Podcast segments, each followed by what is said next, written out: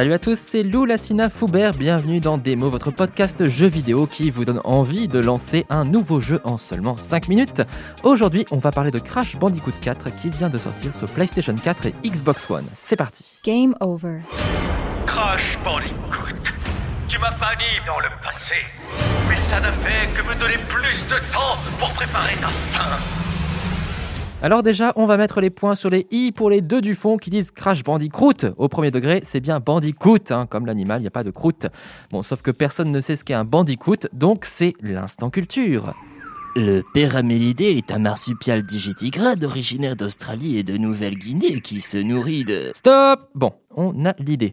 Tout aussi compliqué que la vie de cet animal, il y a la timeline de la licence Crash Bandicoot, puisque c'est épisode 4 sorti en 2020 et la suite du 3 sorti en 1998, coucou les vieux, mais il précède de fait l'ancien épisode 4 devenu épisode 5, intitulé La vengeance de Cortex, sorti en 2001, j'espère que vous avez suivi. En tout cas, si vous avez fait Insane Trilogy il y a quelques années avec les remakes des trois premières aventures de Crash, celui-ci en est la suite directe. Côté gameplay, on retrouve donc le célèbre jeu de plateforme dans le style qu'on lui connaît bien avec ses séquences latérales ou ses couloirs avec caméra de face ou de dos. Il est d'ailleurs bien plus proche des racines de la série que les différents épisodes sortis dans les années 2000. Et comme ces aînés, le jeu est exigeant, on ne va pas se mentir. Vous allez mourir, souvent, régulièrement, mais grâce à son rythme maîtrisé, on apprend vite et on n'est jamais vraiment frustré. Et bien sûr, si on veut tout collectionner, parce qu'on aime ça, tout collectionner quand on fait un Crash Bandicoot, eh bien, il va falloir se lever de bonne heure et se creuser la tête. Une bonne manière de relever une fois de plus le challenge pour les joueurs les plus aguerris. Qui dit nouvel épisode dit bien sûr nouveau pouvoir, mais je retiens surtout la possibilité d'incarner 5 personnages différents qui vivent chacun leur aventure, mais qui se croisent d'une manière ou d'une autre.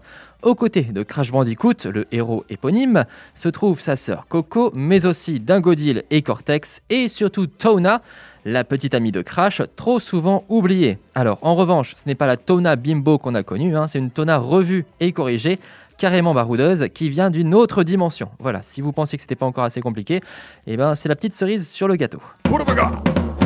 Bon, comme le dit le nom complet du jeu, Crash Bandicoot 4 It's About Time, il était temps de voir arriver ce quatrième épisode pour revenir aux sources de la série. C'est vraiment le digne héritier de la trilogie originale, on retrouve les mêmes sensations. Les développeurs ont également soigné la réalisation avec des graphismes bien travaillés et une attention toute particulière aux effets de profondeur et de perspective. Et alors la bande son, c'est du bonbon pour les oreilles. C'est dans les vieux pots qu'on fait les meilleures soupes et on peut remercier Crash d'avoir sorti son vieux pot pour nous en resservir une. Allez, on n'a plus qu'à espérer que Crash 4 déboule sur PC et Switch en plus de la PS4 et de la Xbox One. On se retrouve très bientôt pour un nouveau jeu vidéo dans Démo. Ciao Retrouvez cet épisode ainsi que nos autres productions sur le mur des podcasts et aussi sur notre application Ouest France. N'hésitez pas à nous mettre 5 étoiles si vous avez aimé ce programme.